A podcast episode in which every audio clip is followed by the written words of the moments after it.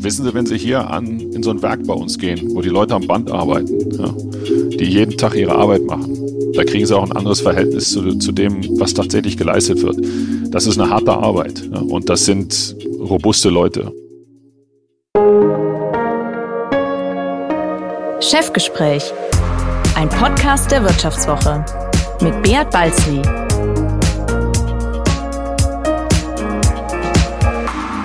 Ja, herzlich willkommen zu einer weiteren Folge des Vivo Podcasts Chefgespräch. Mein Name ist Beat Balzli und ich bin der Chefredakteur der Wirtschaftswoche.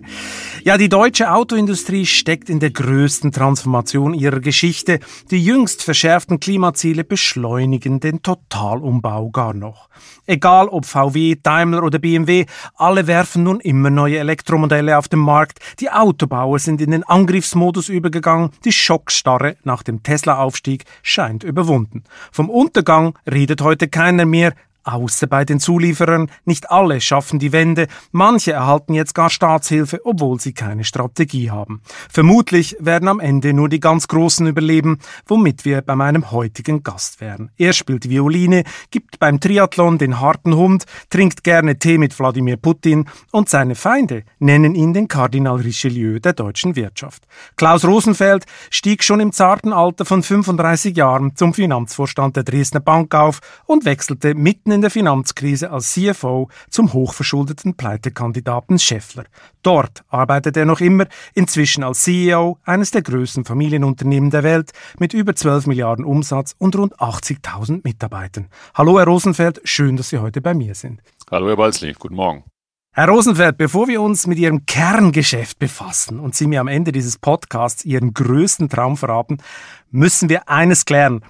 Wurden Sie von überambitionierten Eltern zur Violine gezwungen oder war es eine freiwillige Entscheidung? Also das war eine freiwillige Entscheidung. Wir haben als Kinder in der Familie eigentlich ganz früh Berührung gehabt mit Musik und das war jetzt nicht so, dass da jemand gesagt hat, du musst das jetzt so oder so machen, sondern wir haben alles Mögliche ausprobieren können und ich fand die Geige irgendwie interessant, hatte eine tolle Geigenlehrerin. Insofern, das war nicht Zwang. Klar muss man auch immer üben. Das ist dann immer eine Frage auch der eigenen Disziplin. Aber das war eine, eine Herzensentscheidung. In welchem Alter haben Sie denn angefangen? Ich habe angefangen mit zehn. Mit hab zehn? Davor, ja, habe davor aber schon äh, so die anderen Instrumente, die man so als Kind dann ausprobiert, ähm, gemacht und habe das dann viele, viele Jahre gemacht, auch mit meinen Geschwistern zusammen und wollte eigentlich immer Musiker werden. Ja. Aber dann haben Sie gemerkt, da verdient man zu wenig, oder? Ja, obwohl Sie wären vielleicht ein Star geworden, wer weiß. Also ein Star wäre ich nicht geworden, wäre ich mir wär sicher nicht geworden. Man muss da realistisch bleiben. Es gibt gerade in dem, in dem Violinfach gibt es, ist die Konkurrenz so riesengroß, gerade aus Asien, aus Russland, aus anderen Ländern. Und da muss man auch realistisch bleiben. Ich hatte da sicherlich Talent und ich habe das sehr gerne gemacht, aber ich habe dann so einen Punkt auch erlebt, wo ich gesagt habe, man, vielleicht muss man das, was man besonders gerne macht, auch nicht zu seinem Beruf machen. Und dann bin ich auch aus anderen Gründen, bin ich dann irgendwie Bankauszubildender geworden. Ähm, Bereue ich auch nicht. Ich bereue eigentlich gar nichts. Ich habe lauter tolle Sachen gemacht in meinem Sie, Leben. Sie bereuen eigentlich gar nichts. Okay, okay, da können wir eigentlich hier aufhören mit dem Podcast. Nein, aber wenn ich mir vorstelle, Sie, äh, mit Ihren Geschwistern zusammen, dann kam dann immer an Weihnachten der übliche Stresstest, also Vorspielen vor dem Tannenbaum, oder wie muss ich mir das vorstellen bei Ihnen? Nee, also das war jetzt nicht so die ganz traditionelle Variante. Natürlich haben wir auch zu Weihnachten musiziert, aber weniger vom Tannenbaum. Ähm, es war halt immer Orchestermusik und meine, meine Geschwister sind, haben eher andere Instrumente gelernt. Mein jüngerer Bruder ist ein sehr guter Fagottist geworden. Mein älterer, mein, mein Zwillingsbruder ist, ist ein hervorragender Pianist gewesen, hat Saxophon gespielt. Ich habe zwischendrin auch mal einen E-Bass äh, ausprobiert. Aber die Violine war oder die Geige war immer mir wichtig, weil das auch ein Instrument ist, was eigentlich nur wirklich Spaß macht, wenn man es mit anderen zusammenspielt. Insofern, ich habe bis auch ins Studium, nach dem Studium immer Orchester gespielt. Ähm, und das hat mir eigentlich immer am meisten gegeben. Ich meine, Sie spielen ja heute noch regelmäßig, äh, gerne auch mal spät abends mit dem Kantor in der evangelischen Kirche. Wie, da beten Sie dann auch gleich, lieber Gott, lass die Disruption in der Autoindustrie nicht so schlimm werden? Oder äh, warum Kirche? Äh, nee, da bin ich ganz, äh, da bin ich ganz respektvoll. Also Kirche ist mir wichtig. Ich bin ähm, in einem sehr kirchlich geprägten Haushalt groß geworden. Insofern ähm, äh, ist das für mich ein, ein wichtiges, wichtiger Teil meines, meines Lebens, da einen Bezug zu haben. Das, ich bin da ganz offen, das muss nicht jeder so machen, äh, wie wir das kennengelernt haben. Aber Kirchenmusik und die, die Kirche als solches, auch wenn ich da jetzt nicht so viel Zeit drauf verwende, das ist für mich und auch für mein Leben ein, ein wichtiger Bezugspunkt. Sie haben mal gesagt, Musik hat eine bleibende Kraft. Äh, gerade in Zeiten, in denen es mehr Fragen als Antworten gibt. Das, das, passt eigentlich typisch für so einen Manager aus der Autoindustrie und der Zulieferindustrie, oder? Also, ja, äh, nehme ich gerne auf den Ball. Ähm, ich glaube, dass tatsächlich, dass Leu Musiker vielleicht sogar die besseren Manager sind. Und zwar aus drei Gründen. Das wäre jetzt meine nächste Frage gewesen. Ich glaube es nicht. Ja, okay. Warum sind, die, sind sie bessere Manager? Also Musiker lernen relativ schnell mit unterschiedlichen Tempi umzugehen. Mal schnell zu spielen, mal langsam zu spielen und dazwischen wechseln zu können. Musiker sind nur dann erfolgreich, wenn sie zuhören können. Und das ist, glaube ich, eine ganz große Qualifikation auch für jemand, der Führungsverantwortung trägt. Und ich habe es eben schon gesagt, wenn sie Geige spielen, dann ist das alleine sicherlich ähm, äh, eine hohe Kunst. Aber wenn sie mit anderen zusammenspielen, dann müssen sie auch irgendwo das Nonverbale äh, verstehen. Dann müssen sie irgendwo sich einordnen können. Da sind sie Teil eines größeren Ganzens. Und insofern, dass, dass der Umgang mit Dynamik, mit Tempo zuhören können und ähm, Orchester spielen können, sind, glaube ich, sehr, sehr gute Qualifikationen für jemand, der Spaß hat, was zu gestalten. Ja, und Musik liefert natürlich auch die eleganteren Metaphern als Fußball, oder? Klassische Chefs schießen ja gerne Tore oder beschwören die Mannschaft. Sie hingegen reden lieber vom Orchester, Dirigenten, der ersten Geige, höre ich so. Also das kommt oft vor, glaube ich, in Ihren ja, ja, also Ausführungen. Gut, jetzt, die, die, wissen Sie das in Herzogenaurach in dieser kleinen evangelischen Kirche? Das hat noch einen etwas anderen Hintergrund. Da, da wurde vor ein paar Jahren mal ähm, äh, Geld gesammelt für eine Orgel und da wurde jemand gebraucht, der sich da engagiert. Ich bin ja eigentlich in Frankfurt groß geworden oder im Ruhrgebiet groß geworden und Herzogenaurach ist für mich immer so ein bisschen eine Durchgangsstation gewesen. Und das war auch ein bisschen ein Engagement, um hier der, der, Stadt ähm, äh, auch ein bisschen was zurückzugeben. Ich lebe hier die Woche über, äh, fahre am Wochenende dann zu meiner Familie nach Frankfurt und als die Frage kam, würdest du dich da engagieren, habe ich gesagt, mache ich sehr gerne. Und so ist auch damals dieses, dieses kleine Konzert da entstanden. Ähm, das war auch ein bisschen ein Commitment an, an Herzogenaurach. Hat Ihnen denn die Musik auch gesellschaftliche Türen geöffnet, wenn Sie sich Ihre Karriere im Rückblick angucken? Oh, eigentlich, eigentlich weniger. Also es gibt, es gibt ja das, das sogenannte Management Symphony Orchester. Das ist ein Orchester, was mal etabliert worden ist, um, um Führungskräfte zusammenzubringen, die musikalisch interessiert sind. Da habe ich ein paar Mal mitgemacht. Wer war denn ähm, da dabei? Kennt man die Leute? Oh, da kennen Sie jetzt, glaube ich, niemanden direkt. Aber aus den unterschiedlichsten Berufsgruppen gibt es da immer wieder äh, Namen. Also ich, ich, glaube nicht, dass ich jetzt Namen nennen kann. Ich kann vielleicht einen nennen, der Herr Tiefensee, das ist ja der Wirtschaftsminister äh, äh, in Thüringen, den habe ich da mal kennengelernt. Aber das ist jetzt nicht unbedingt der Kreis, wo man, äh, mit dem man in, in den äh, Industrieaufgaben, die ich so habe, da besonders viel äh, Leute kennenlernen. Ist auch nicht notwendig, ist ja auch mehr ein Ausgleich. Die Musik ist mir wichtig und ähm, hat heute sicherlich nicht mehr den Stellenwert, den sie noch vor Jahren hatte. Aber das ist kein Karrierebeschleuniger. Das ist nicht, das sind nicht die Kreise und die Zirkel, in denen man sich normalerweise bewegt, wenn man, wenn man Karriere machen will. Ja, und nur als Feingeist wären Sie ja auch in Ihrem Leben nicht so weit gekommen. Sie machen ja auch brachialen Triathlon, oder? Vor 8.30 Uhr wird geschwommen im Freibad. Sie sind also Feingeist und harter Hund in einer Person. Ist das so ein bisschen Ihr Karrieregeheimnis? Äh, klar, man muss sich auch fordern können und die, die Musik hat ähm, sicherlich eine andere, ist eine andere Form von Herausforderung ähm, als, als der Sport.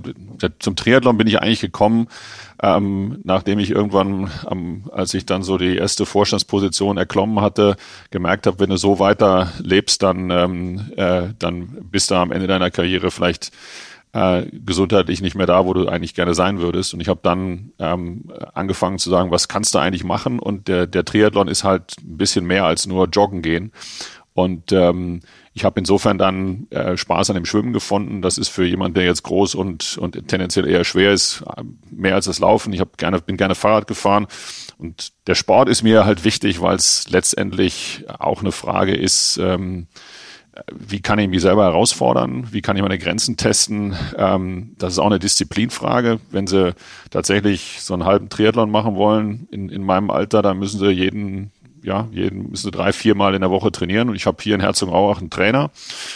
Und das ist tatsächlich so. Wir trainieren morgens um 6.30 Uhr für eine Stunde und ähm, das geht, das geht gut. Und das macht riesen Und was Spaß. ist denn das nächste Ziel dann? Das nächste Ziel ist ein Triathlon in äh, Venedig im, im Mai 2022. Den haben Sie schon mal absolviert oder ist das eine Premiere? Das ist eine Premiere. okay. Ich brauche Ja, immer Sachen, wo es nicht rauf und runter geht, weil wenn sie schwer sind, dann ist Fahrradfahren über die Berge sehr unangenehm.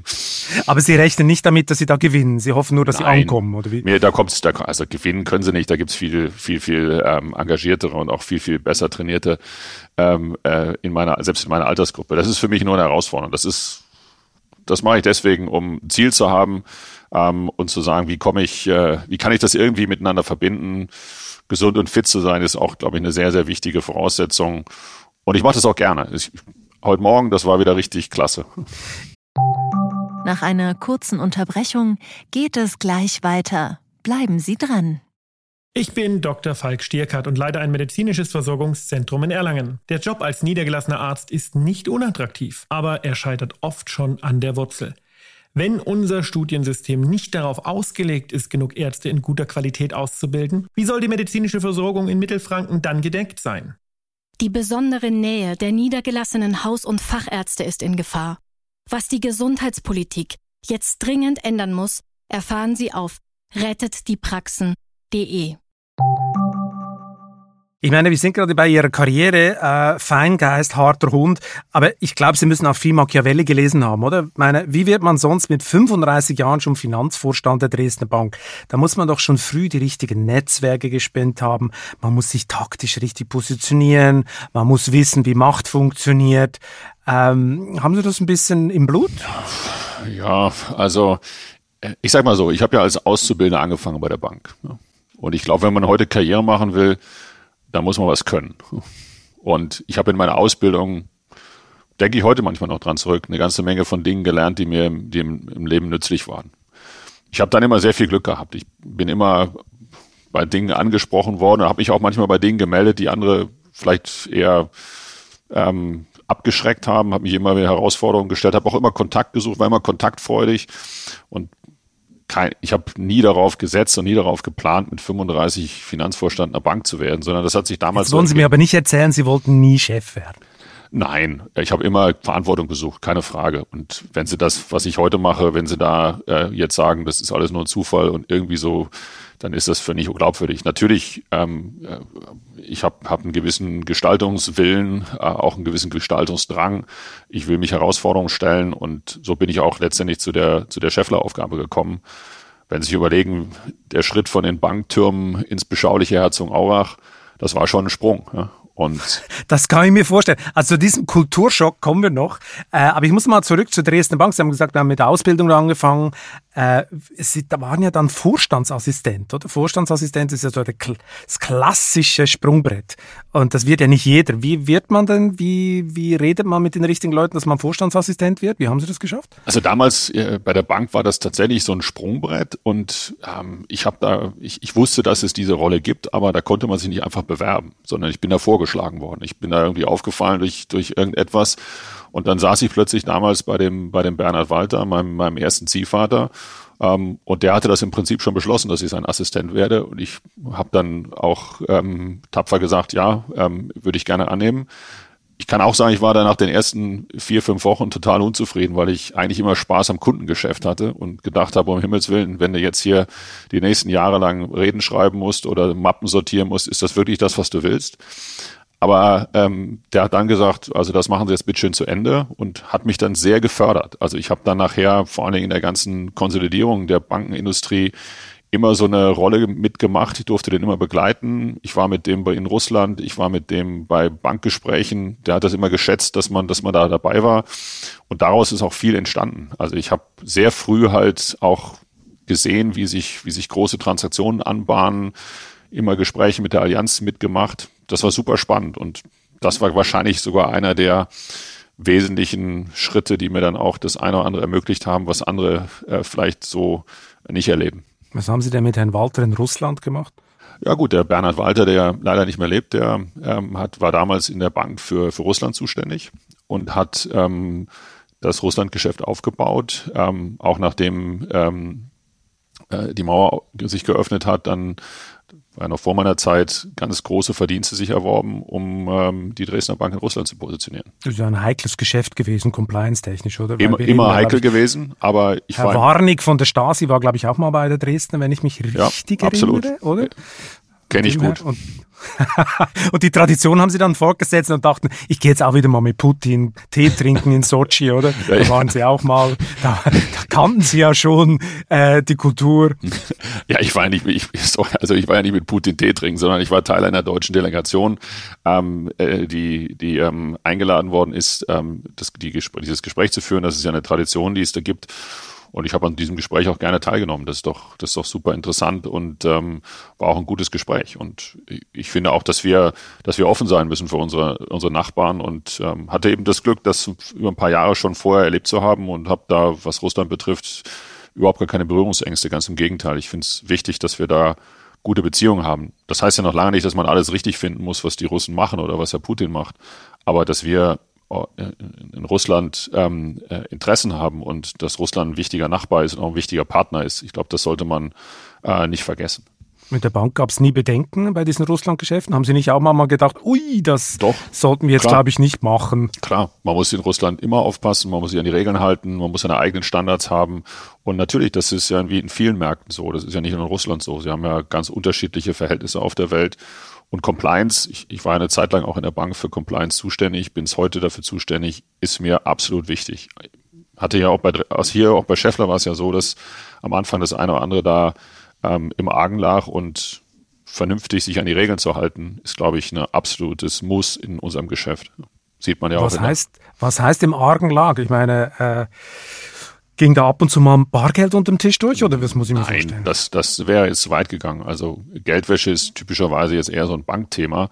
Äh, in, in der Industrie ist das kein Thema, aber es gab ja hier, ist ja bekannt, äh, durchaus Fehlverhalten im, im wettbewerbsrechtlichen Bereich. Das haben wir gut aufgeräumt und heute steht die Gruppe an der Stelle gut da. Das ist letztendlich aus meiner Sicht ein Top-Thema, ähm, das gerade äh, Reputation ähm, in so einem Familienunternehmen erst recht ist ein hohes Gut. Ähm, das Einhalten von Regeln auch. Insofern Compliance ist ähm, nicht verhandelbar und äh, ganz, ganz wichtig in unserem Unternehmen.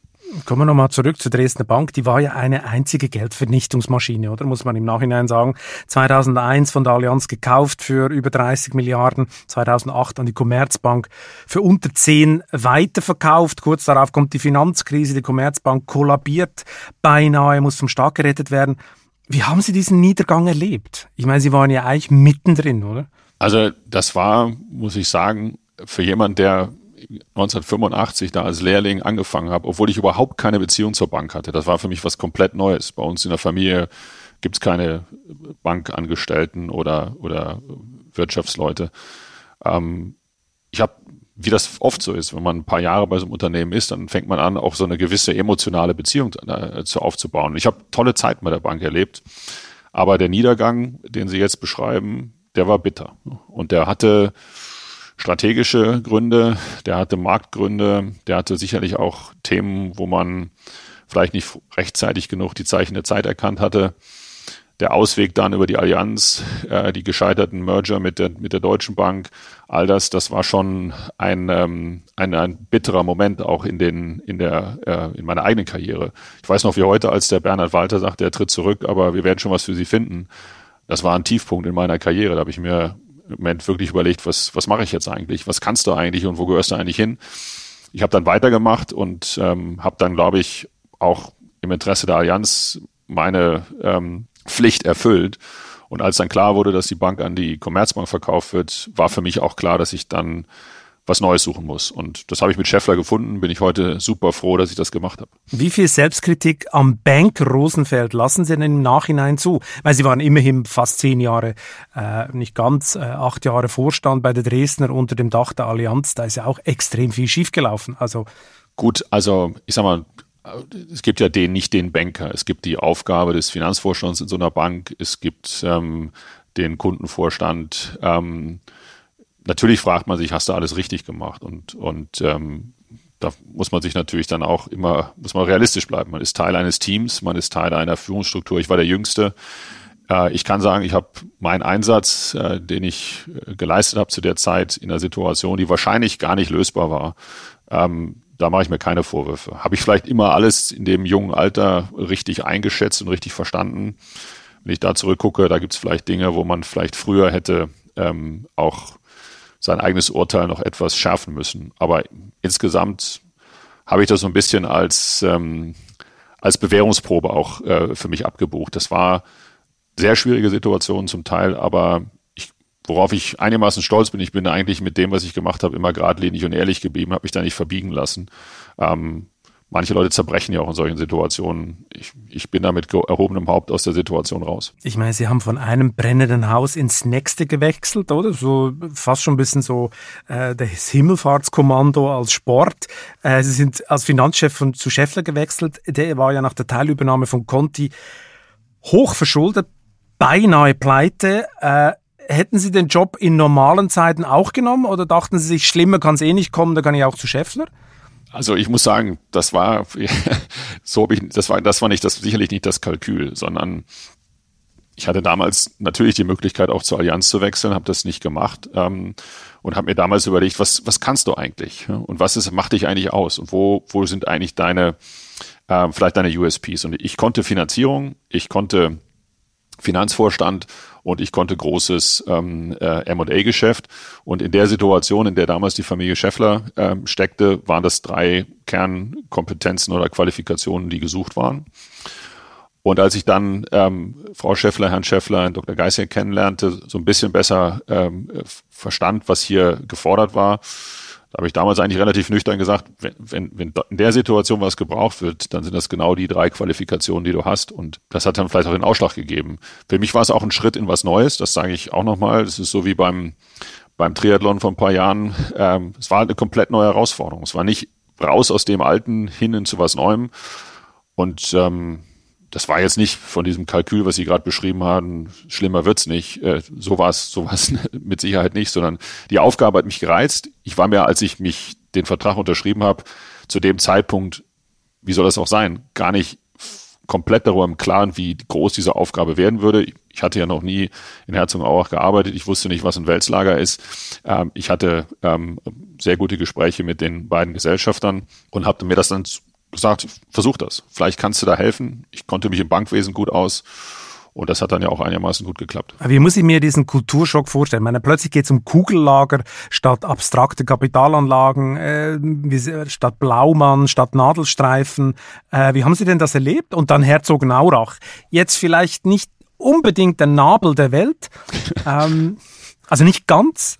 Also ich, ich kann Ihnen so sagen, das war schon, schon ähm, bezeichnend. Ich habe ja quasi von einem auf den nächsten Tag gewechselt.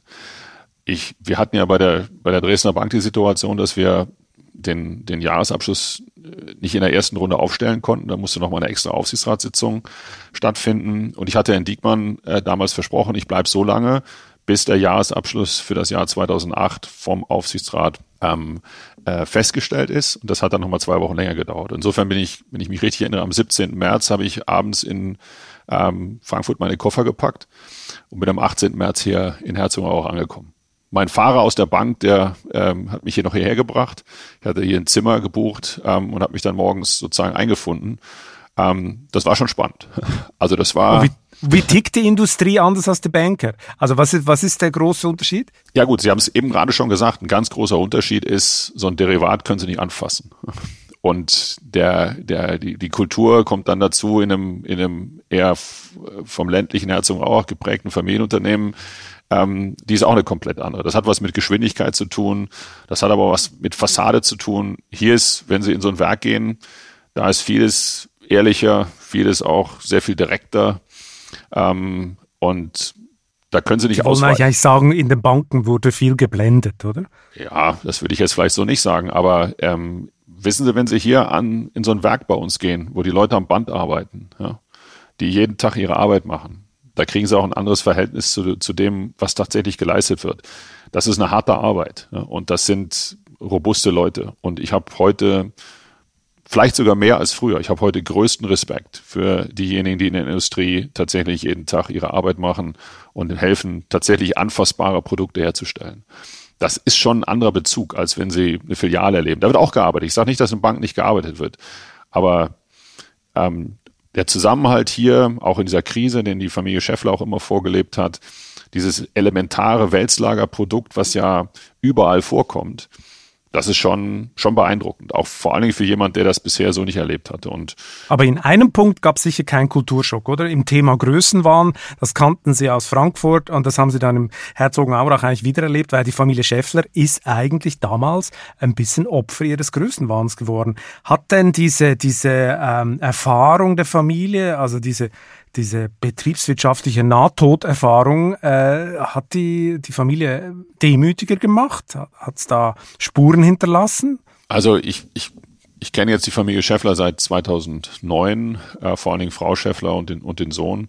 Ähm, und diese Conti-Entscheidung, ähm, die war sicherlich mutig. Ähm, das war ja nicht nur eine Entscheidung der Familie, sondern da hat ja auch hier das Management-Team eine Rolle gespielt. Die hatte einen großen strategischen ähm, Weitblick denn am Ende des Tages ähm, ging es ja damals schon sogar um Transformation, um vielleicht sogar um E-Mobilität oder zumindest um Leistungselektronik. Ähm, aber sie kam natürlich zu einer Zeit und war vielleicht auch ähm, strukturiert in einer Art und Weise, die war schon ich würde es mal mutig nennen. Und da ist dann auch vieles negativ zusammengekommen. Das ist total diplomatisch. Ich glaube, damals waren die Zeitungen voll mit der Schlagzeile Größenwahn in Herzogenaurach. Ja, aber man muss ja auch Diplomat sein können. Nicht nur Dirigent, sondern Diplomat. Und, und dann war es sicherlich so, dass da dann eines das zum anderen zusammenkam und ähm, das musste dann sortiert werden und das haben wir dann sortiert. Ähm, das wirklich Spannende war eben äh, diese Konstellation, ähm, dass, obwohl man eigentlich gar keine äh, 100 Prozent wollte, sondern ein das Ziel war damals ja eine, eine, Mehrheit zu erwerben über die Börse. Dann brach das ja alles nach Lehman zusammen und plötzlich ähm, stand die Familie da mit mehr als 90 Prozent der Anteile, die dann auch noch im Wert massiv verlo verloren haben das war schon eine, eine, eine ungewohnte Situation. Ich könnte es jetzt noch ausdehnen, will es aber auch nicht zu weit machen. Man hatte sich damals sogar noch gegen steigende Zinsen abgesichert. Dann wurden aber im Finanzmarkt äh, ja beschlossen, die Zinsen möglichst runterzubringen, um die Krise zu bewältigen.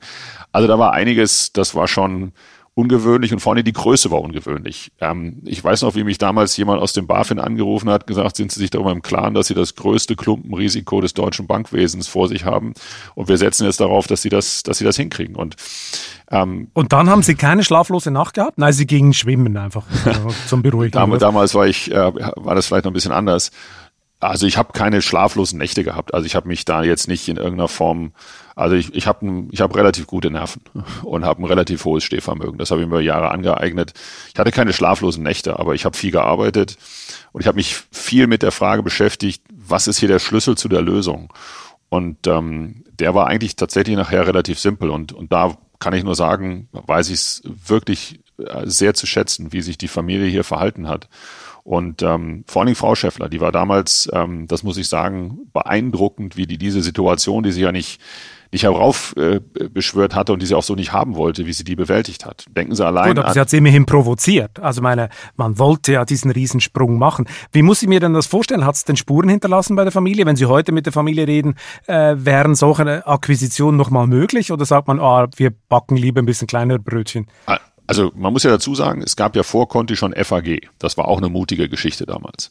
Und heute haben wir ja eine Akquisitionsstrategie, wo wir bewusst vorsichtiger sind. Haben Sie vielleicht mitbekommen, wir haben vor ein paar Wochen ähm, auch was Größeres angeguckt. Das war eine Akquisition in den USA, das war im Milliardenbereich. Sicherlich nicht vergleichbar mit Conti. Das war die ABB-Tochter, oder? Das war die ABB-Tochter. Tolles Unternehmen, hätten wir gerne, ähm, hätten wir gerne gekauft. Der Prozess war äußerst kompetitiv, war so ein Auktionsverfahren. Da sind wir nachher ausgestiegen, weil wir uns auch ganz klar einen Walkaway-Preis gesetzt hatten und gesagt haben, ab der Stelle ist Schluss. Das hatten wir auch hier im Aufsichtsrat, im Vorstand besprochen, in allen verschiedenen Gremien. Und als der erreicht wurde, habe ich auch ganz klar gesagt, das ist jetzt Limit. Und auch wenn es bitter ist und auch wenn die strategische Logik noch so gut ist, jetzt ist Schluss wenn andere mehr bieten, dann bieten sie mehr, dann verlieren wir den Deal halt. Das ist dann halt so. Was das, hätte die Firma Ihnen gebracht? Was hat die genau gemacht? Die Firma hätte uns vor allen Dingen im Industriegeschäft vorangebracht. Sie haben es ja eben schon in Ihrer Einleitung gesagt, Scheffler wird typischerweise immer als Automobilzulieferer wahrgenommen. Das ist ja auch, ist ja auch durchaus richtig. Aber es ist eben mehr als ein reiner Automobilzulieferer. Und, und ich bin fest davon überzeugt und, und teile das auch mit, mit Herrn Scheffler als unserem Aufsichtsratsvorsitzenden, dass die Firma eben mehr ist und das ist deswegen wichtig, unser Industriegeschäft aus, auszubauen. Und, und dies wäre eben ein Schritt gewesen, um genau das zu tun. Und dann auch noch in dem wichtigen USA-Markt für uns, wo wir ähm, auch äh, sehr viel Potenzial sehen. Also der strategische ähm, Fit dieser Akquisition wäre wär super gewesen, aber sollte nicht sein. Insofern gucken wir jetzt nach anderen Dingen. Gehen wir nochmal zurück in die ganz dunklen Zeiten. Am, am, am Ende haben Sie ja dann die Kurve gekriegt, es gab einen Börsengang und wundersamerweise wurden Sie 2014 zum CEO. Ich frage mich, warum eigentlich? Es war doch ein anderer vorgesehen. Ich glaube, da war es auch schon unterschrieben. Herr Klaus Deller nannte sich der Mann und der war plötzlich weg. Und Sie waren Chef. Wie haben Sie denn das hingekriegt? Die einen sagen ja Fleiß und die anderen, ich habe es ja schon angetönt in der, im Einstieg, ähm, die sagten dann, ja, das ist eben der Kardinal Richelieu der Wirtschaft in Deutschland. Was stimmt denn jetzt? Ja, also ich will jetzt nicht zu viel da ins, äh, ja, auch in die Dinge gehen, wo wir bewusst gesagt haben, dass wir das vertraulich halten. Ähm, ich habe ja im September ähm, 2013 zunächst äh, übernommen und habe damals auch ganz klar gesagt, ich bin kein Ingenieur, ähm, äh, ich bin Finanzmann, Kaufmann, ähm, äh, ich helfe gerne mit, jetzt diesen Übergang zu gestalten. Als man sich von Dr. Geisinger trennte, gab es damals keinen unmittelbaren Nachfolger aus dem Unternehmen. Äh, und ich war eigentlich eingesprungen und habe dann äh, aber natürlich gesagt, wenn ich jetzt einspringe, dann will ich jetzt hier nicht nur einfach zu jedem Vorschlag, der aus dem Team kommt, Nein sagen, sondern ich brauche eine Richtung. Das Unternehmen braucht eine Richtung. Wir müssen hier anpacken, wir müssen auch nach vorne denken. Wir brauchen eine, eine Vorwärtsstrategie und, und wenn jetzt niemand sofort kommt in den nächsten paar Wochen, äh, dann möchte ich einen gewissen Rahmen haben, in dem ich dann auch äh, sage, was wir machen. Daraus ist damals ähm, äh, Mobility for Tomorrow entstanden, zusammen mit meinem Kollegen Gutzmer, ähm, dem, dem Senior sozusagen im Team. Und, und dann war das so, da hat man halt parallel gesucht und ähm, äh, dann klappte das aber nur bedingt mit dem, mit dem, mit dem Herrn. Äh, man hatte dann Zweifel schon, bevor der überhaupt anfing. Ähm, das hatte weniger mit mir zu tun, sondern glaube ich auch, auch mit dem Kandidaten. Und dann gab es diese für mich auch etwas überraschende äh, Entscheidung, die ich nicht ausgelöst habe. Also ich, ich kann für mich da ganz ehrlich sagen, es war mit Sicherheit nicht so, wie es dargestellt wurde, dass ich ähm, das anders wollte. Ich hatte ja am Anfang sogar erklärt, ich will das nur übergangsweise machen ähm, und habe mir das vielleicht am Anfang auch gar nicht so zugetraut. Aber als es dann gut lief und die Familie dann ähm, äh, im, im, Juni 2014 dann kam und gesagt hat, könnten Sie sich vorstellen, es jetzt doch auch länger zu machen, da habe ich dann auch zugegriffen. Da habe ich dann gesagt, gut, also wenn Sie mir das zutrauen, ich habe das jetzt ein Dreivierteljahr irgendwie gemacht mit vor und zurück. Das ist ein großes Thema, was wir hier haben. Aber dann mache ich das. Insofern ist beides wahrscheinlich ein bisschen richtig. Man hätte natürlich auch am Spielfeld dran stehen können und sagen, nee, jetzt ähm, äh, ist das so. Aber die Chance war da und ähm, ich muss, glaube ich, schon sagen, die, die Fehler haben zum Teil andere zu verantworten. Okay, gut. Also ist der Richelieu so halb äh, wahr. Wie muss ich mir das eigentlich vorstellen? Ich meine, Sie haben die Familie jetzt viel erwähnt.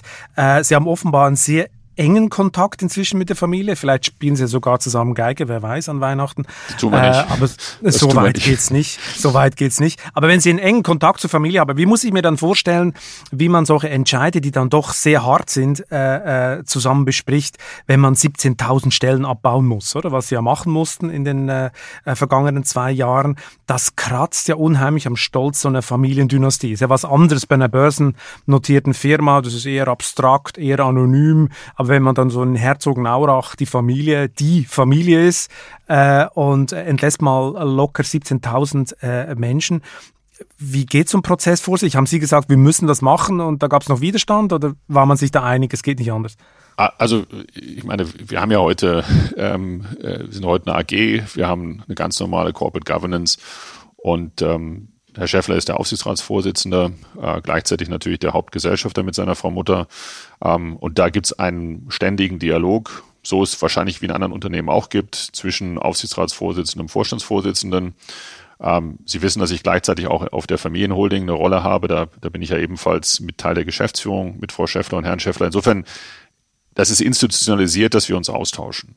Und wenn Sie jetzt so eine Transformationsfrage ansprechen oder so eine Restrukturierungsentscheidung oder ein Kostensenkungsprogramm, dann ist es selbstverständlich, dass man sich ähm, austauscht. Und das ist auch beidseitig. Das ist nicht so, dass ich da jetzt irgendwo ähm, wochenlang um einen Termin bitte und dann mit einer Vorlage komme und dann entscheiden wir das, sondern das ist ein Dialog.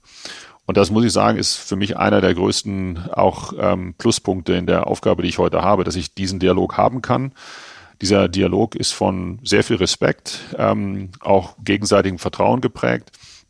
der ist, ähm, hat eine hohe Dynamik. Ähm, ist oft so, dass der Chefler mit etwas kommt und sagt, haben Sie daran schon gedacht oder ich habe die folgende Überlegung, können Sie sich das mal ausdenken, können Sie sich darüber mal nachdenken. Das ist etwas, was ähm, ich als eine der, sagen wir mal, beglückendsten Elemente meiner heutigen äh, Arbeit empfinde, äh, dass man da sehr offen, ähm, sehr respektvoll, natürlich auch mit einer gewissen Distanz äh, miteinander umgeht und bisher hat das gut geklappt und ich habe da eigentlich jetzt äh, äh, eine, eine Familie erlebt, die an der Stelle auch vielleicht anders ist, als man sich das so vorstellt. Also das, was so bei Familienunternehmen manchmal so mit Patriarch und Matriarch und so wahrgenommen wird, das ist hier so wie ich das empfinde, überhaupt nicht so, sondern es ist eine sehr faire und, und ähm, angenehme Art der Zusammenarbeit. Sie sagen ja, äh, die Arbeit sei beglückend. Ich glaube, Ihre Mitarbeiter oder äh, das, der große Teil Ihres Personals würde das, glaube ich, ein bisschen anders sehen, weil der Umbau geht ja munter weiter. Motor- und Getriebesysteme werden jetzt gebündelt. Das war jetzt die neueste Mitteilung. Ähm, die Gewerkschaften sind äh, alarmiert. Und ich meine, wenn ich mir vorstelle, wenn man sich Ihre Geschichte anguckt, in den letzten zehn Jahren, also wer mehr als zehn Jahre bei Scheffler arbeitet, der muss ja inzwischen total traumatisiert sein äh, von einer Krise zur anderen. Es werden Werke geschlossen, bald schließt der Verbrenner Standort Luckenwalde. Äh, wie bringen Sie denn wieder Ruhe ins Personal rein? Also ähm, den Eindruck, den Sie da schildern, den kann ich so nicht bestätigen, sondern wir haben äh, diese Transformation, das ist richtig, nicht erst seit, seit gestern, sondern wir haben seit Jahren, arbeiten wir daran, das Unternehmen zukunftsfähig zu machen. Und, und Transformation ist in, in, gerade in den äh, Worten, die Sie es auch nutzen, schnell sehr negativ belegt. Und natürlich hat Transformation was mit Veränderung zu tun und Veränderung ist auch oft natürlich schmerzhaft. Und da fallen Dinge weg, die ähm, eben vielleicht auch Gewohnheit geworden sind und die man eben sich dann nicht mehr machen kann. Aber am Ende des Tages ist Transformation immer Zukunft gestalten. Ja. Auf der einen Seite muss man klar äh, sich anpassen und dieser Anpassungsdruck, der da entsteht, der kommt ja nicht, weil, weil wir es jetzt gerne mal alles wieder anders machen würden, sondern der entsteht ja aus Marktgegebenheiten, der entsteht daraus, weil, Sie haben es eben geschildert, die Kundschaft sich auf neue Dinge umstellt, die Kunden was anderes wollen. Und wir müssen halt agil bleiben, wir müssen diese Transformation, so bitter das auch manchmal dann klingt, als Chance begreifen. Wir haben ein sehr gutes Verhältnis mit den Arbeitnehmervertretern aufgebaut, weil wir eben mit diesen Transformationserfordernissen sehr offen umgehen. Und, und ich sehe das immer als Spiel, ähm, als Zusammenspiel zwischen defensiven Schritten und offensiven Schritten. Und meine Erfahrung der letzten Jahre ist, dass sie Mitarbeitern das erklären können, immer dann und umso besser erklären können, wenn sie gleichzeitig sagen, ja, wir gehen hier zurück, aber wir gehen hier auch nach vorne. Und das haben wir an verschiedenen Stellen jetzt auch gezeigt. Wir bauen hier in Herzogenaurach ein hochmodernes Technologiezentrum. Wir haben ganz bewusst gesagt, ja, das ist auch immer ein Kompromiss. Bestimmte Dinge, die man vielleicht am liebsten im, im Osten Europas machen würde, machen wir doch nicht da. Wir, wir machen einen Kompromiss und machen es in Bühl. Und, und dieses ähm, Wechselspiel zwischen ja, Vergangenheit und Restrukturieren auf der einen Seite, aber auch Zukunft gestalten, angreifen, Offensive, das macht dann oft auch was aus und das hilft dann auch, die Leute mitzunehmen. Und das stellen Sie jetzt aber sehr harmonisch dar. Ich glaube, wenn ich mit Arbeitnehmervertretern äh, reden würde, dann würden die das ein bisschen anders erzählen.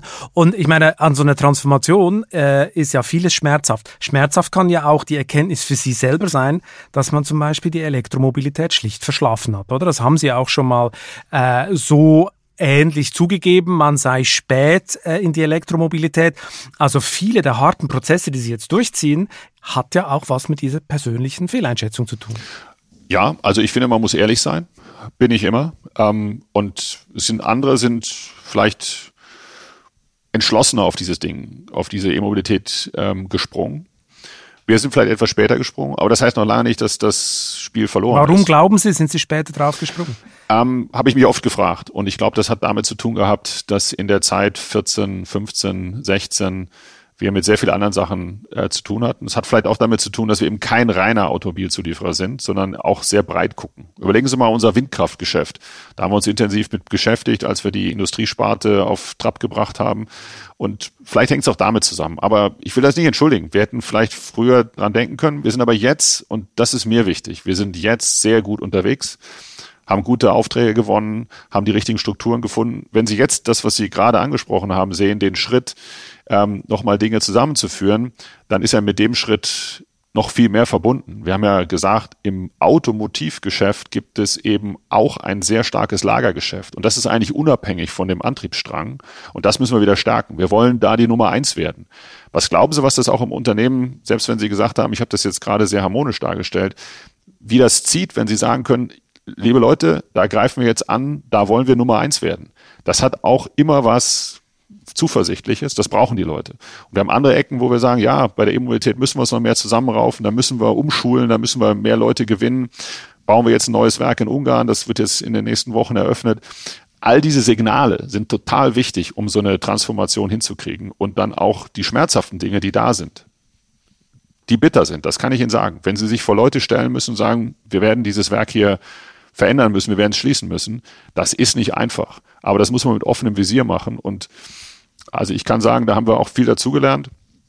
Die 4500, die wir abgebaut haben, da haben wir einen Weg gefunden, das auch am Ende des Tages miteinander zu machen. So komisch das klingt, auch wenn wir unterschiedliche Interessen haben. Aber wir haben am Ende des Tages da und ich glaube, das wird Ihnen jeder Arbeitnehmervertreter bei uns ähm, bestätigen. Wir haben vielleicht manchmal ein bisschen länger gebraucht, aber wir haben letztendlich faire, anständige Lösungen gefunden.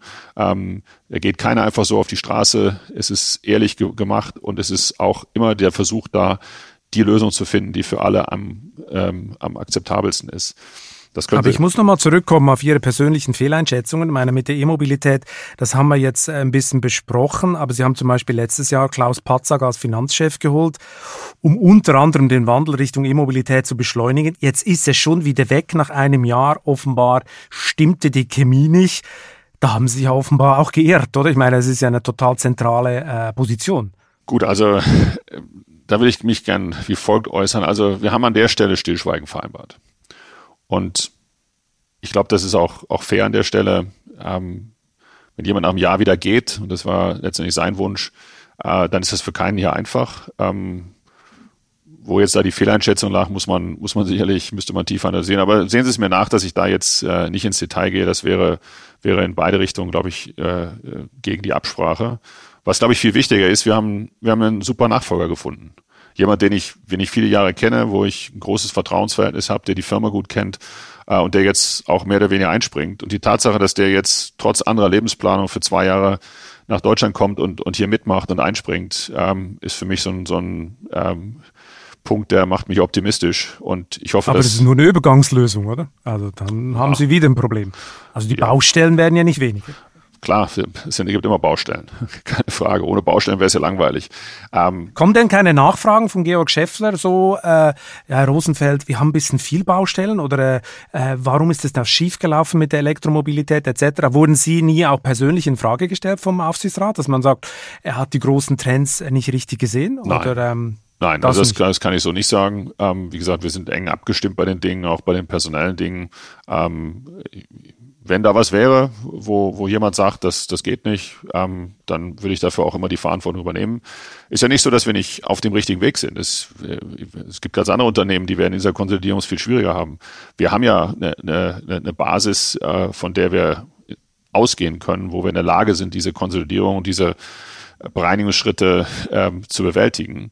Ähm, ich bin mir sicher, dass wir mit der Kompetenz, die wir haben, die beim Kunden ja äh, geschätzt wird, sonst würden wir ja gar nicht äh, in den, den Aufträgen so zulegen, dass wir als einer der Gewinner aus dieser, äh, aus dieser Transformation vor allem im Autobereich hervorgehen werden. Aber warum glauben Sie denn, dass Schäffler jetzt auf dem richtigen Weg ist? Weil Sie haben zwar noch das Industriegeschäft mit den Lagern für Züge, Windkraftanlagen, darüber haben wir gerade gesprochen, aber das Auto von morgen ist ein rollendes Handy und Schäffler hat keine Ahnung von der spielentscheidenden Software.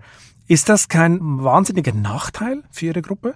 Also die, ähm, die Öffentlichkeit, die, die Presse, Kapitalmarkt lebt ja immer von dieser Vereinfachung. Und Scheffler ist ein, tatsächlich ein Unternehmen, was man vielleicht auf den ersten Blick dann schnell in so Schablonen packt. Aber das ist einfach zu wenig. Scheffler ist ein, ein Unternehmen mit, mit einem elementaren Produkt, was immer gebraucht wird. Wenn Sie Rotationsbewegungen organisieren wollen, dann ist Software sicherlich hilfreich, aber das kriegen Sie ohne Hardware nicht hin. Und da steckt eine sehr starke Basis, die sich eben weiter ist als nur im Auto oder nur im Getriebe. Die fängt beim Fahrrad an und die geht bis zur Windkraftanlage. Und dieses Lagergeschäft, das macht knapp die Hälfte unseres gesamten Umsatzes aus. Wenn man es mal zusammen addiert. Und was der Matthias Zink jetzt gemacht hat und sagt, ich mache im Autogeschäft mal Lagergeschäft als eigenen Unternehmensbereich, ist super wichtig, weil das hat mit dem Antriebsstrang gar nichts zu tun. Wir verstehen dann sehr viel von Antriebssträngen. Und auch da wieder, wir verstehen den Antriebsstrang im Zug, wir verstehen den Antriebsstrang im Fahrrad, wir verstehen ihn im Auto. Und meine Vorstellung ist, dass man genau diese, diese Kenntnis, die können wir noch viel stärker erklären, die können noch viel stärker zur Geltung bringen. Sie haben recht, wir werden immer wieder wahrgenommen, ah, Automobilzulieferer, Verbrennungsmotor, verschlafen. Davon müssen wir weg. Und davon kommen wir auch weg. Aber dafür muss man die richtigen Weichen stellen. Und da bin ich heute sehr viel zuversichtlicher als noch vor zwei Jahren, dass wir genau das hingekriegt haben. Und also, dass Sie von Software, dass Software nicht Ihre Kernkompetenz ist, das sorgt Sie nicht. Na, jetzt komme ich so dass Schäffler von Software gar nichts versteht, ähm, ist genauso verkehrt, wie wenn ich sagen würde, wir sind ein Softwareunternehmen. Und wir werden dies hier bestimmt nicht zum Softwareunternehmen umbauen. Das wäre völlig verkehrt. Wir wissen, was unsere Kernkompetenzen sind und wir wissen, dass die Kunden genau diese Kernkompetenzen wollen. Und das ist hochklassige Verarbeitung von Stahl auf Präzisionsniveaus, die kaum jemand äh, sonst kann. Wir sind einer der Weltmeister in der sogenannten Umformtechnik. Äh, das wird überall auf der Welt gefragt und wir verstehen gleichzeitig System. Wir sind innovativ, nach wie vor eines der innovativsten Unternehmen. Und diese Kombination, das ist sozusagen der Strauß unserer Wettbewerbsvorteile, die hat auf jeden Fall für die nächsten Jahre große Bedeutung. Überlegen Sie einmal das Thema E-Motor. Vor ein paar Jahren hat uns niemand mit E-Motoren assoziiert. Dann haben wir uns ähm, vor ein paar Jahren eine kleine Firma gekauft, die kann Wickelmaschinen. Wenn Sie E-Motoren bauen wollen, dann brauchen Sie genau diese Wickeltechnik. Mittlerweile kommen, bauen wir ein Werk in Ungarn, um E-Motoren für einen großen Automobilhersteller herzustellen dieser Wandel, der da stattfindet, der ist auch von der Technologie getrieben. Der ist von dem Power unserer Ingenieure getrieben, die halt neue Sachen austesten, die sagen, das können wir schon, was fehlt uns noch, dann können wir was anderes machen. Und das macht diese Firma auch so faszinierend. Da ist ein unheimlicher Innovationsspirit, da ist Unternehmergeist da. Und das ist auch etwas, ich mache nochmal einen Sprung zurück zur Familie Scheffler. Die Familie Scheffler hat über Jahrzehnte das zugelassen, dass Leute auch mal was ausprobieren können. Und wenn man was ausprobiert, macht man auch mal einen Fehler. Und da macht, geht man auch in die falsche Richtung. Aber diesen, diese Bereitschaft der Leute hier zu sagen, jawohl, da fällt was weg, aber da kommt auch was Neues. Und das werden wir jetzt, da werden wir gucken, wo wir hinkommen. Braucht man manchmal auch einen langen Atem. Haben wir hier, wir sind ein Familienunternehmen, wir sind ein gesundes Unternehmen, wir haben einen starken Kern und das finde ich etwas, was ähm, man auch für die nächsten Jahre nutzen kann. Jetzt muss ich diesen Werbespot, muss ich jetzt hier stoppen, okay, stoppen, Herr stoppen Sie ihn. Den stoppe ich jetzt hier und äh, muss noch mal ein bisschen ins Wettbewerbsumfeld rein. Ich meine, äh, da ändert sich ja unglaublich viel. Jetzt steigt sogar der iPhone-fertige Foxconn ins Autogeschäft ein und produziert für Geely. Geely macht auch Volvo. Äh, haben Sie keine Angst, dass die asiatische Konkurrenz Sie einfach kopiert und wegfegt? Nee. Nee. Wie können Sie so selbstbewusst sein? Das war Nokia auch mal, dann gab es es ja auch nicht mehr. Ja gut, aber nochmal, unser, unsere Kernkompetenz in der Kom Kombination, ich kenne keinen, der die so einfach hat. Wir müssen es nur richtig auf die Straße bringen. Wir müssen sehen, dass wir keine Fehler machen, keine Frage. Und wir müssen auch aufpassen, dass wir nicht nachher übermütig werden oder vielleicht sogar selbst äh, ähm, gefällig. Das tun wir nicht. Wir sind sehr darauf auszugucken, wer sind unsere Hauptwettbewerber, was machen die besser. Ähm, das ist so wie im Sport. Wenn sie im Sport selbstgefällig werden und meinen, sie sind immer der Erste, das ist total verkehrt. Und daher kommt ja auch, ich nehme auch mal einmal, auch wenn es wieder vielleicht ein bisschen werbemäßig klingt, aber unser Claim, unser neuer und diese neue Kampagne, We Pioneer Motion, da steckt eben Pioneering drin. Und ich habe da keinerlei Sorge, es mit anderen aufzunehmen zumindest in den Kerngeschäften, in, denen in wir tätig sind. Ich muss nochmal bei Asien bleiben, weil die Chinesen, äh, große chinesische Hersteller, wie zum Beispiel bei NIO, die planen ja jetzt die Eroberung des europäischen Automarkts. Wir gehen mal davon aus, in diesem Jahr, nächsten, vor allem nächsten Jahr wird es dann so richtig spürbar sein in Europa. Was haben Sie denn das Gefühl, wie lange Scheffler noch bei solchen Herstellern überhaupt den Fuß drin hat? Also NIO ist jetzt sicherlich ein chinesisches Beispiel. Es gibt ja die anderen Elektromotorhersteller. Wir gucken uns diese Kundschaft genau an. Wir gucken Aber sind Sie da drin? Wir sind, sind, Sie bei den chinesischen Herstellern drin? Wir sind bei, bei Geely drin. Gerade das, was Sie auf der Messe ausstellen, werden Sie sehen. Das, das Problem ist immer, dass man als Automobilzulieferer in der Regel nicht über das sprechen darf, was man für einzelne Kunden macht. Aber ich kann Ihnen sagen, ähm, es wäre ein Trugschluss zu meinen, dass wir nur noch die alten Verbrennungsmotorteile machen. Wir sind längst mittlerweile in einem sehr breiten Spektrum äh, in der E-Mobilität vertreten. Ob das mit Lagern ist oder ob das mit E-Antrieben ist. Ähm, wir entdecken gerade für uns noch viel stärker das Feld autonomes Fahren. Wir werden auf der Messe in, äh, in, äh, in München jetzt ähm, einen Rolling Chassis vorstellen. Wir haben angefangen, die Hinterachslenkung, wo wir bestimmte Teile haben, äh, zu machen.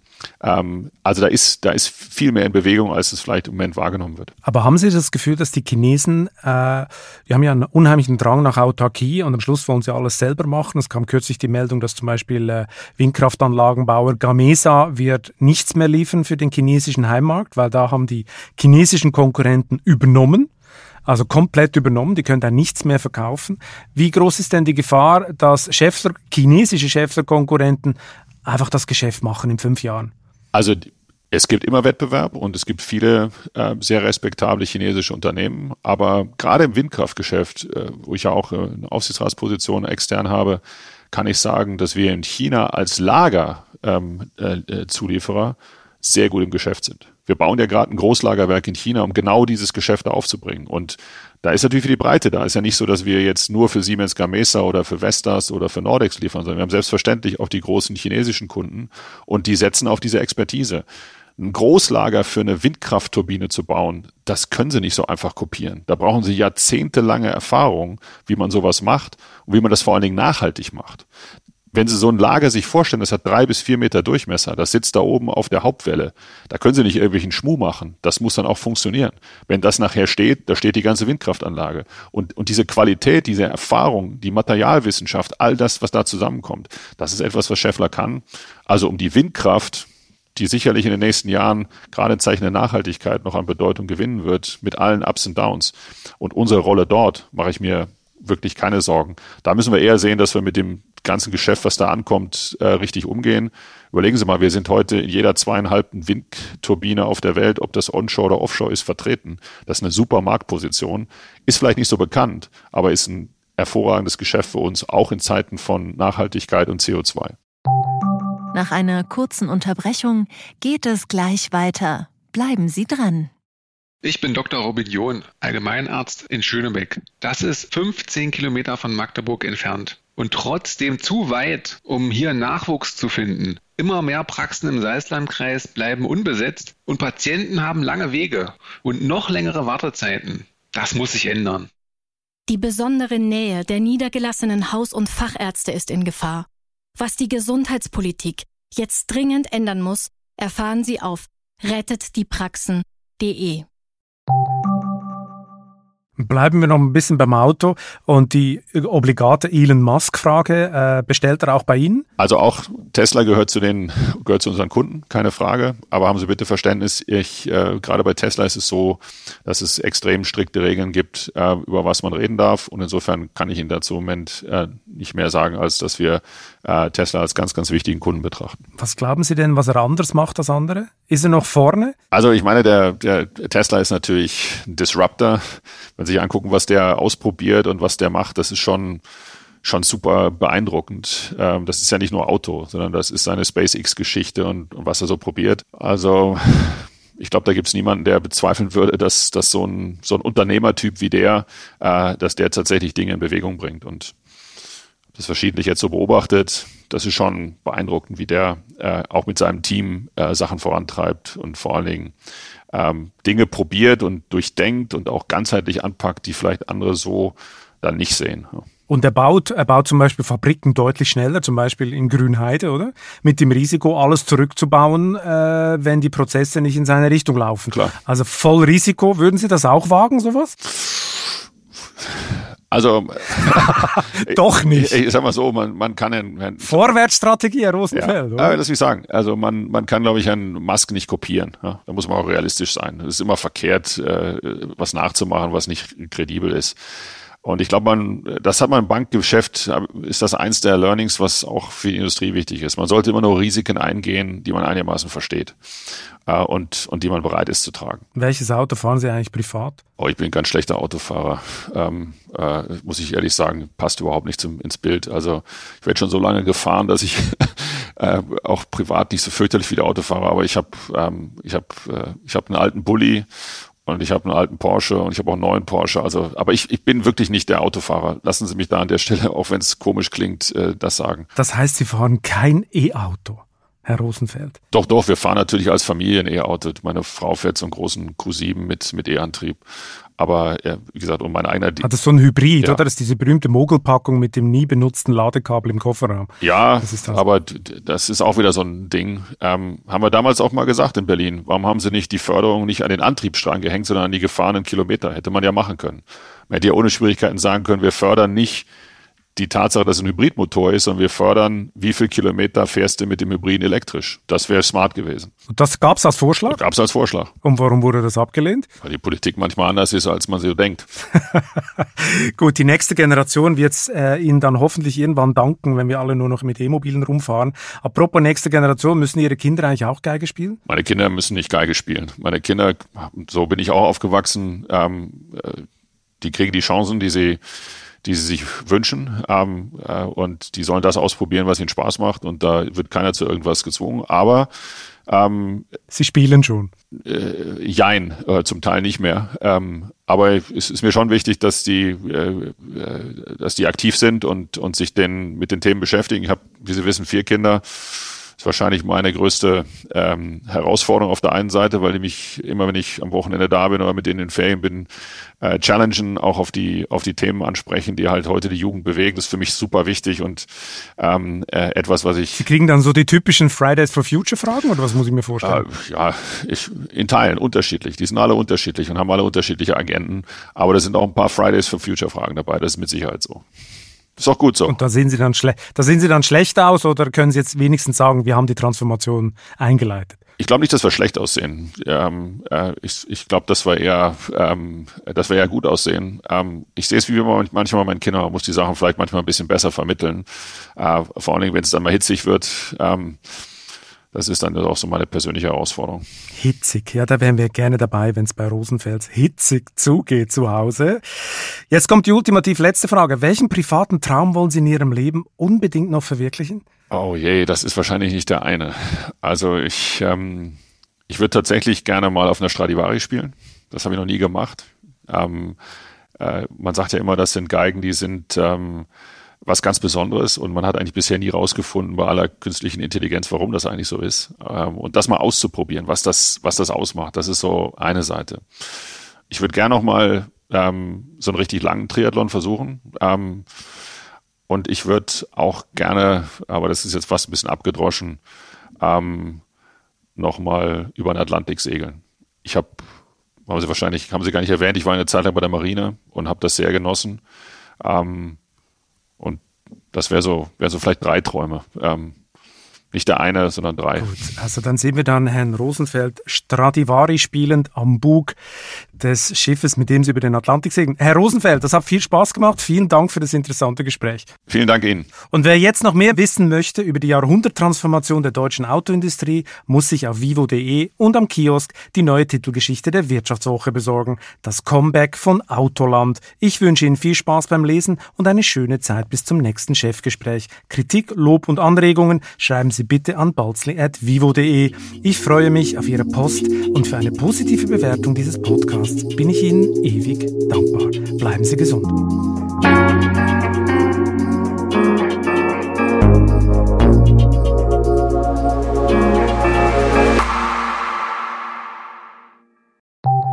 Nach einer kurzen Unterbrechung geht es gleich weiter. Bleiben Sie dran. Ich bin Dr. Falk Stierkart und leite ein medizinisches Versorgungszentrum in Erlangen. Der Job als niedergelassener Arzt ist nicht unattraktiv, aber er scheitert oft schon an der Wurzel. Wenn unser Studiensystem nicht darauf ausgelegt ist, genug Ärzte in guter Qualität auszubilden, wie soll die medizinische Versorgung in Mittelfranken dann gedeckt sein? Die besondere Nähe der niedergelassenen Haus- und Fachärzte ist in Gefahr. Was die Gesundheitspolitik jetzt dringend ändern muss, erfahren Sie auf rettetdiepraxen.de.